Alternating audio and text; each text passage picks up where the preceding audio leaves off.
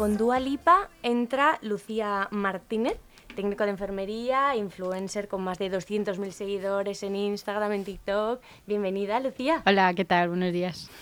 bueno, ¿qué tal estás? Pues muy bien, encantada de aquí estar con vosotros. Hoy nosotros más.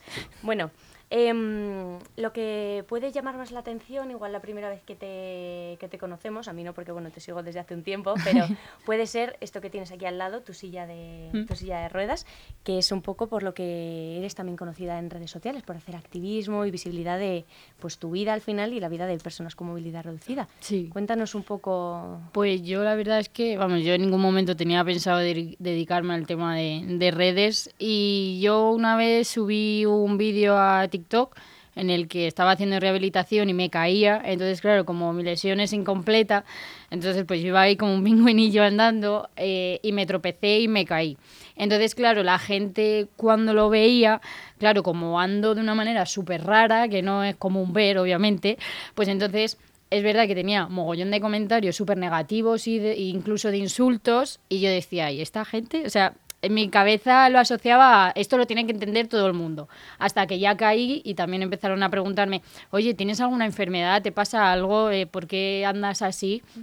Entonces eh, ya comencé a decir, pues voy a empezar a subir a redes todo mi proceso, todo lo que me pasa, para que así la gente entienda pues qué es lo que me pasa a mí y lo que le puede pasar al resto de gente, porque tú me estás viendo andar raro, pero si ves a alguien por la calle igual que está andando parecido, pues oye, pues a lo mejor tiene una lesión medular incompleta.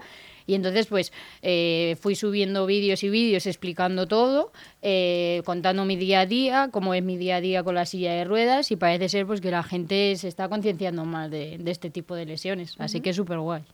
O sea que tú antes de la lesión usabas las redes sociales como, como cualquiera. Ajá. Y fue a raíz de este vídeo como surgió todo. Sí.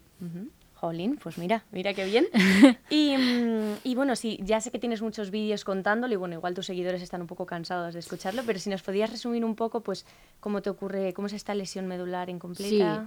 Sí, a mí lo que me pasó, estaba durmiendo en mi casa, saliente de guardia y de repente me empezó un dolor súper fuerte en la espalda. Voy a hacer un resumen, súper resumen.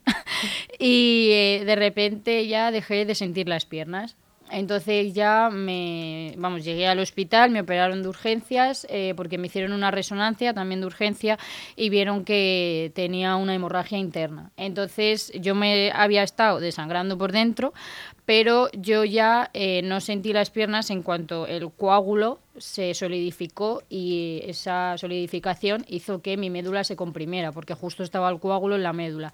Y entonces ya pues está la médula, están las diferentes raíces, pues ya se me dañaron muchas raíces y esa parte de la médula, menos mal que lo cogieron a tiempo, porque estuve a nada de que se me partiera la médula en dos. Entonces, gracias a que solamente la tengo súper aplastada, eh, es mi lesión medular incompleta. Si se llega a partir, sí que llega a ser completa, entonces ni sentiría las piernas, ni las movería ni absolutamente nada. Entonces, dentro de lo que cabe, tengo que dar gracias. De hecho, sí, te puedes mover, aunque, bueno, poco a poco, pero... Sí, lo agradezco, es lo que digo. Al final tengo que dar gracias de que eh, al principio yo tampoco sentía mis partes íntimas y tampoco era capaz de hacer ni pis ni caca por mí misma. Entonces necesitaba ayuda, en este caso de una sonda o de enemas, para poder hacer mis necesidades.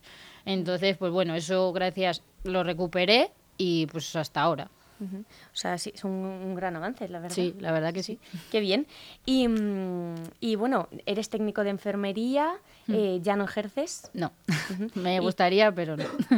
¿Y cómo ha sido ese paso de pues ser tú a quien atiende a la gente a, a ser tú a la que atiende? Pues me he dado cuenta eh, de que pasan un montón de cosas eh, porque tú eres, eres sanitario y estás por ir para los pacientes, pero cuando pasas a ser paciente te das cuenta de, muchas cosas que están súper mal hechas. Como, joder, qué pena, ¿no? O sea, me da rabia como persona sanitario y me da pena como paciente. Entonces, em, cuando voy a consultas, porque ahora estoy pues con muchos médicos, eh, yo veo a veces que personal sanitario trata súper mal a pacientes y yo me quedo con una cara como, joder, yo quiero estar ahí. Eh, ejerciendo y no puedo porque me he quedado en silla de ruedas sin yo quererlo, que no he tenido ningún accidente ni nada. y tú que estás ahí, que tendrías que valorar tu profesión, que se supone que te gusta, que te encanta, que vives por y para los pacientes, como hacía yo, pues es que eso me da una rabia y, y, muchas veces digo, es que estoy por coger al médico o a quien sea y contestarle y decir, oye, mira, a mí me ha pasado esto, o sea, valora tu trabajo, ¿qué estás haciendo? Tratando, y sobre todo me da mucha más pena cuando hay gente mayor, que es como, joder, o sea, déjalo, da igual, si es que, o sea, todo el mundo al final vamos a acabar así, o sea, que entonces no me doy cuenta de eso, de que muchas veces los sanitarios, algunos, otros no, otros son súper magos y, hacen súper bien su trabajo, pero eso me, me, choca y me da pena y me da rabia y lo peor que llevo de mi lesión es eso, el, el no poder ejercer y ver cómo otros no valoran lo que tienen ahí de su trabajo, pero vamos, que ya puede ser de sanidad como de cualquier otro trabajo. Mm, sí, bueno, al final tú también estás ayudando, no como técnico de enfermería, pero estás ayudando pues a visibilizar y a que otra gente comprenda también y que no sea pues tan chocante como porque hay muchísimas personas que van en silla de ruedas o que tienen cualquier problema de movilidad reducida y al final pues tú ayudas o incluso nos explicas cosas que para la gente que no tenemos movilidad reducida son muy más sencillas, pues como conducir o montarte en un avión. Y tú a través de tus vídeos también visibilizas esa, claro. esa y, parte. Y yo, o sea, yo súper encantada de hacer ese tipo de vídeos porque yo, em, o sea, cuando hago los vídeos yo pienso, ¿esto lo he visto alguna vez? O sea, o me gustaría verlo, por ejemplo, el tema del avión, que viajé hace poco a Ámsterdam. Eh, claro, yo no había visto ningún vídeo antes en el que a mí me explicaran, pues tienes que ir aquí, tienes que ir a no sé dónde. Entonces yo me busco la vida y entonces como me busco la vida y a veces es muy complicado la solución, digo, pues mira, lo voy a plasmar en redes sociales para que así pues la gente, si está en una situación como la mía, pues que lo vea y sea más fácil. Oye, mira, he visto este vídeo de Lucía que hace esto y esto, hay que ir a este sitio y después hablar con esta persona y que lo tengan mucho más fácil. Entonces, pues eso. Sí, sí. Al final estás ayudando también en tu vida de, influencer. Y, mm, ¿Y te ha cambiado en algún aspecto la vida esto de tener tantos seguidores? ¿Has tenido que cambiar algo o tienes que ir con un cámara siempre? Has dicho que llevas un foco siempre encima. Sí, a ver, yo siempre voy con mis focos y mis cosas preparadas porque nunca sabes cuándo te va a surgir una idea. Pero mm, pero la verdad es que no me ha cambiado la vida en, eso. O sea, yo sigo haciendo mi vida, sigo yendo a comer con mi abuela, sigo estando con mis primos, sigo estando con mi novio, me voy por ahí. O sea, no, no me influye en ese aspecto. Pero es verdad que la gente está un poco hasta las narices de mí de, joder, ya está Lucía pidiéndome que me grabe otra vez, porque claro, al final, al estar yo en silla de ruedas, quiero ciertos planos y quiero ciertas cosas que yo no las puedo hacer y necesito de ayuda. Entonces, claro, mi familia está como, joder, ¿otra vez vas a grabar? Oye, que estamos aquí, entonces es un poco como, pero bueno. Mm, Al final se compagina, ¿no? Sí. ¿Y quién está más detrás de las cámaras? Bueno, vemos por aquí a, tu madre, también te graban tus amigos, tu novio, ¿cómo...? Sí, yo, mi novio está hasta las narices de mí. Porque claro, estamos pues eso, en algún restaurante o lo que sea, o vamos a visitar algo, oye, grábame esto porque, mira, se me ha ocurrido que aquí pues esto está un poquito mal, eh, si vienes en silla de ruedas tienes que hacer esto, pues lo que estábamos hablando. Entonces, claro, pues es como, joder, y, claro, y después le digo, mira, no me enseñes el vídeo, ya está, porque si no, otra vez a repetir. Te voy a pedir otra toma. Claro, entonces, pero vamos, por ejemplo, mis primos pequeños igual, o sea, cada vez que estoy con ellos, oye, ¿me grabas, por favor? Y siempre me voy con una prima mía que se llama Daniela, que desde aquí le mando un beso enorme, que me voy con ella de vacaciones y con mi tía y con mi madre y con mi abuela y es ella la que me graba durante todo el verano. Entonces, claro, es como tengo a mi prima pequeña explotada. y luego, pues eso, a mi madre y a, quien pille, la verdad. Es verdad que me da mucha rabia porque me gusta ser súper independiente e ir sola a los sitios, pero cuando, o sea, antes de salir de mi casa pienso, vale, voy a hacer esto podría grabar yo un mm, plano por aquí, mm, mm. ¿sabes? De necesito que alguien me acompañe, pero solamente para que me grabe, no para otra cosa. Entonces, pues estamos ahí un poco, pero nos apañamos y soy un poco pesada, pero bueno, la gente me aguanta. pues oye, perfecto, hombre, ¿cómo no te van a aguantar? Y, y es lo que estabas comentando tú, al final tus vídeos no solo son simplemente de persona en silla de ruedas, sino que también haces eh, tutoriales de, pues, de recetas de cocina, muestras tus viajes, o sea que al final das también esa visión de que quedarte en silla de ruedas no es quedarte en tu casa ya terminado tu vida, sino que además eres una persona muy activa, se te ve muy alegre, siempre pues rodeada de, de, gente y animada, entonces pues yo creo que eso también hace mucho. Sí, la verdad es que yo, vamos, desde el minuto uno no he parado, o sea, no Y ahora, por ejemplo, el, hace poco, bueno, tenía pendiente que por mi, al llegar a los 200.000 seguidores, tirarme por paracaídas. Pero claro, no he tenido tiempo. Entonces, claro, cuando, por ejemplo, se lo digo a mi madre, dice, "Ah, ¿pero cómo te vas a tirar por paracaídas, madre mía? O sea, eh, Claro, yo le digo siempre a mi madre o a quien me lo diga, digo, es que me da igual, es que si yo quiero hacer algo ahora lo voy a hacer porque, por eso, porque como lo mío fue de súper imprevisto la lesión, pues no sé si el día de mañana me va a pasar algo, entonces no me voy a quedar con las ganas de hacer lo que yo quiera hacer, siempre que esté dentro de mis posibilidades, claro, pero que yo si quiero algo, lo quiero para ayer, si antes de la lesión era así, pues ahora no te puedo explicar. O sea, sí, sí, sí, o sea que has seguido con ese espíritu Sí. de, de actividad y bueno, pues ojalá te tires pronto por, por, cara- por Pues sí. Yo lo tengo pendiente también, ya me ¿Sí? dices a ver, a ver qué tal. A mí me da un poco de yuyu, pero Sí, además eh, tengo pensado una empresa, eso que, porque claro, tienes que buscar una empresa que esté especializada en que ya se hayan tirado con alguien con lesión, porque aunque yo mueva las piernas en el aire cuando me tire, eso, eso es como si no funcionara. Entonces, claro, pues tengo que mirar una empresa, entonces cuando lo haga, pues recomendaré esa empresa a alguien es- eh, para gente que me vea con dificultades físicas, que si se quieren tirar pueden, o sea, que es que no hay ningún problema. claro, es que tienes que ir un paso más allá, de Claro. decir, tiene que ser una empresa preparada y al final eso con, Claro. con todo. Sí, sí, sí. Y bueno, de tu vida de, de influencer, me habías dicho que no había cambiado mucho, pero ahora mismo te estás dedicando completamente a las redes, ¿no? Sí. ¿Y se puede vivir de ello? ¿Se puede vivir siendo influencer? Eh, el- claro, gran pregunta. Se vive por la publicidad que tú le haces a las marcas. Entonces yo es verdad que ahora estoy empezando, como el que dice, aunque llevo tres años en redes, pero bueno, metida, estoy metida en una agencia, me lleva gente, entonces claro, pues eh, te sacas un dinerillo, pero por parte de, de la publicidad que haces con las campañas, las marcas y demás. Pero lo que es estar eh, solamente subiendo vídeos y que a lo mejor TikTok te pague o Instagram, eso, eso no da resultados, porque es que al final... eh, yo eso antes de estar en la agencia lo tenía activado, digo, voy a ver, pero se te tienen que hacer muy virales para tú decir, puedo ganar subiendo un vídeo. Y luego que aparte el algoritmo de las redes sociales, vale, dice, Vale, pues ahora te voy a tener que pagar. Vale, pues te enseño menos. Porque claro, si te hago yo viral, te voy a tener que pagar más. Entonces, claro, está como todo súper estudiado. Y es mejor estar, vamos, es mejor. mm, te sacas un dinero por parte de, de una agencia que alguien te lleve y por eso, por las campañas publicitarias. Si no, no, no hacen nada. Ya, jolín. ¿Y mm, qué crees que es lo mejor de ser influencer? Para ti, ¿qué es lo que más te ha aportado? ¿Qué es lo que más te, te gusta de...? Pues conocer a un montón de gente, o sea, he conocido a, a mucha gente. Y, mm, y luego el tema de eventos, cuando me invitan a eventos, decir, joder, qué guay, que, que esto existe, ¿no? Como, joder, yo lo veía en la tele, los famosos, y, y ahora estoy yo ahí. Ahora tú. Claro. Entonces, como, muchas veces lo pensaba, digo, uy, toda esta gente, ¿cómo va este evento? ¿Cómo se ha enterado? ¿Y por, y por qué no? cuando yo no era conocida ni nada? ¿Y, ¿Y por qué? Y claro, y ahora ya me doy cuenta de todo lo que se gestiona detrás, de, o sea, no... Hay una empresa, hay una industria detrás que es súper grande y que tiene un pedazo de trabajazo para hacer todo lo que hace y que luego se muestra en la tele, en la radio o en donde sea, que es impresionante. Y eso también me gusta mucho porque, joder, ves el trabajo de otras personas para que tú llegues ahí, llegues a ese evento o hagas cierta campaña o lo que sea. ¿Y has conocido gente a través de redes sociales? Sí. Y... Y hay gente que ahora son muy amigos míos y lo agradezco, la verdad.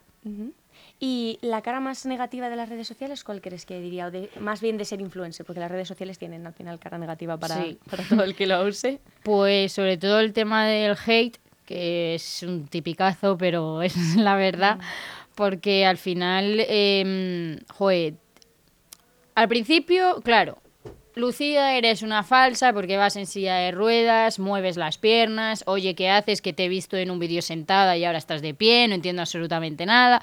Entonces, claro, para mí, cuando yo me hice viral con ese vídeo, para mí era como, joder, se están metiendo conmigo, qué daño me están haciendo, ¿no? Pero bueno, al final lo consigues llevar a otro terreno, al terreno de, vale, pues voy a coger tu comentario y lo voy a usar para seguir haciendo humor como hago hasta ahora y responderte de forma muy eh, tranquila, sin insultarte, como has hecho tú, sin, sin, vamos, totalmente normal.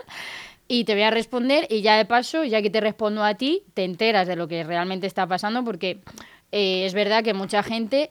eh, es muy fácil poner e insultar a través de, de una pantalla, eh, porque seguro que si están cara a cara conmigo no me insultarían, eso está claro, o sea, eso le pasaría a cualquier persona.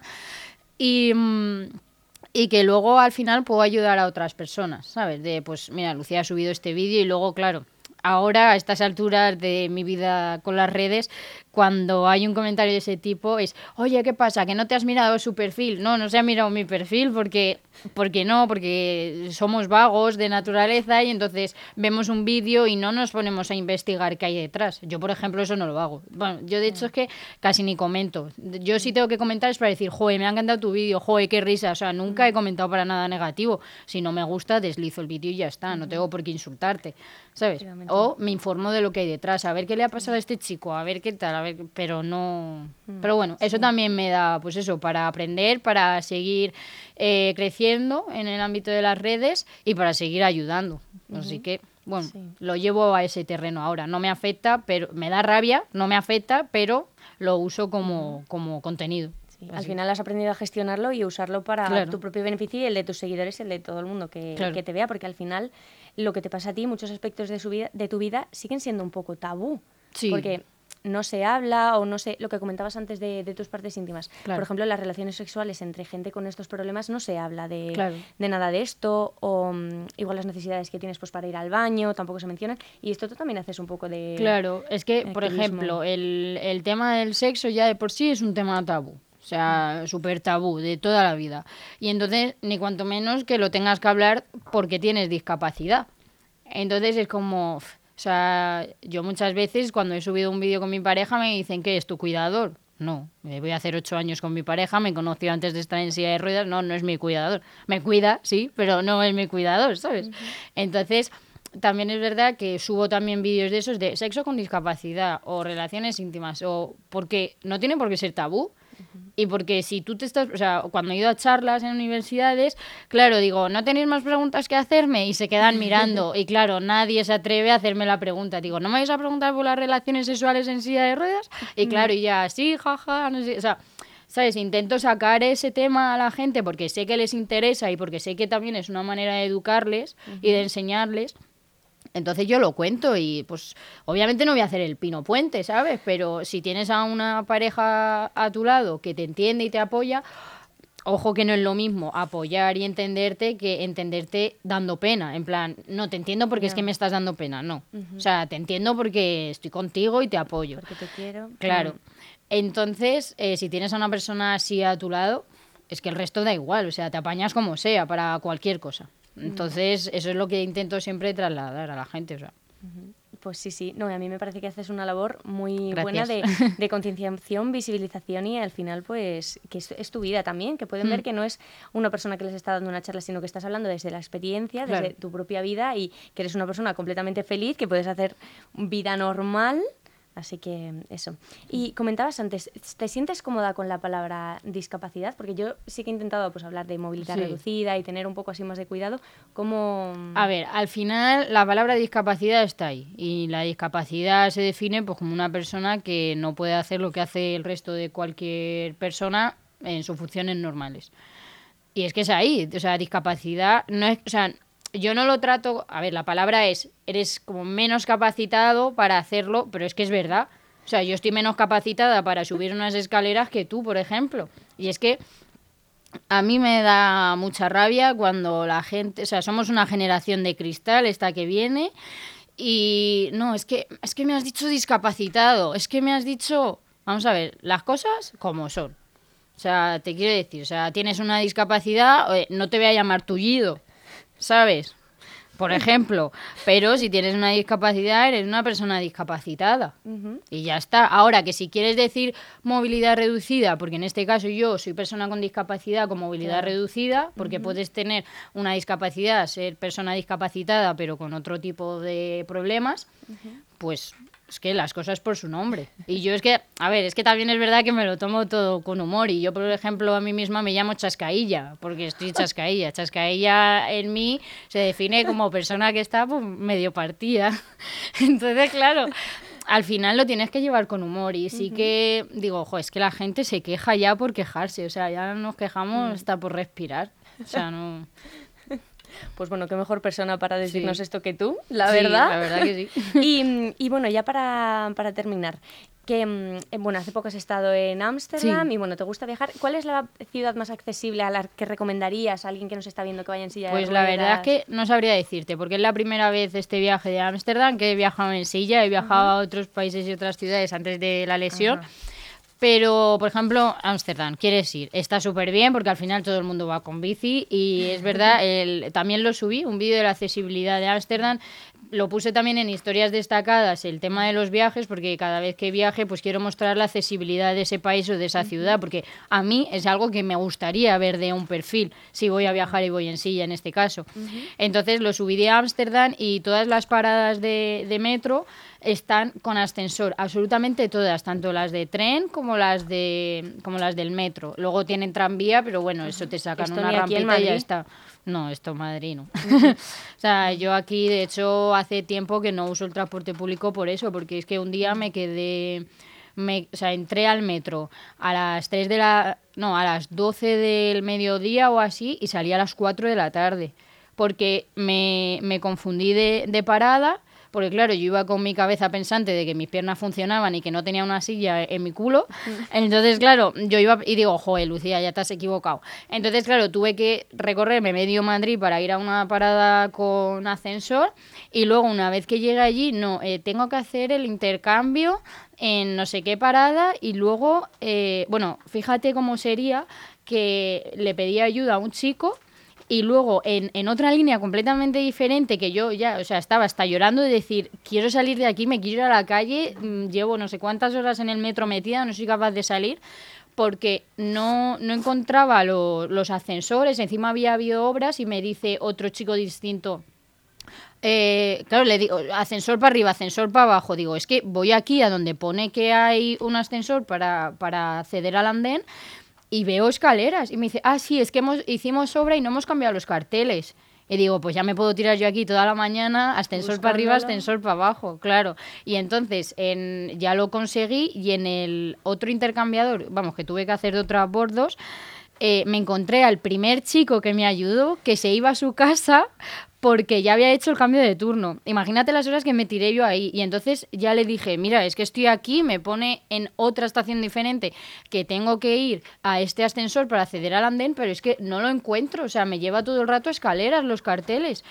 Y me dice, no, es que este ascensor está aquí un ascensor que no estaba absolutamente nada indicado, que cuando llego incluso había hasta telarañas, era súper estrecho y digo, este ascensor no se usa desde hace mil siglos, ¿no? Y digo, joder, es que no me parece normal, mm. ¿sabes? Y por ejemplo en Ámsterdam, en eso estas cosas no pasan, porque está todo súper adaptado, el, el, ascensor lo tiene según te bajas enfrente tuya y que todo el mundo te deja pasar, incluso si va con las bicis, obviamente no vas a ir con la bici por las escaleras mecánicas, pero eh, te deja a ti primero pasar y luego hay un vagón reservado para movilidad reducida en el que tú pulsas un botón y te sale automáticamente una rampa, que tampoco es que haya mucho mucha diferencia del andén al tren, pero sí que por si acaso lo necesitas te salgan una rampa. Los autobuses igual, también tienen un botón para que te saquen la rampa, está la gente muy pendiente de ti, tienes tu hueco reservado, tu botón de emergencia por si acaso necesitas algo y vas solo, o sea que eso es súper guay. Luego una cosa que me llamó mucho la atención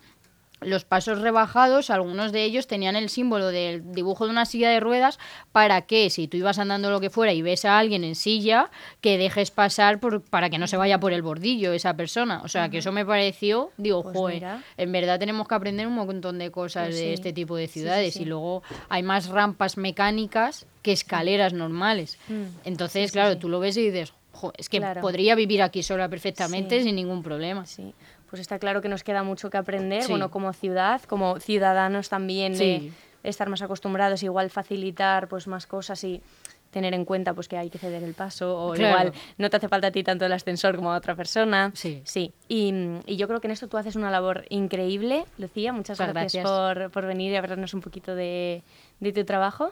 Y, y, bueno, que tengas unas felices fiestas, una feliz Navidad. Y pues nada, que viajes mucho más. Gracias.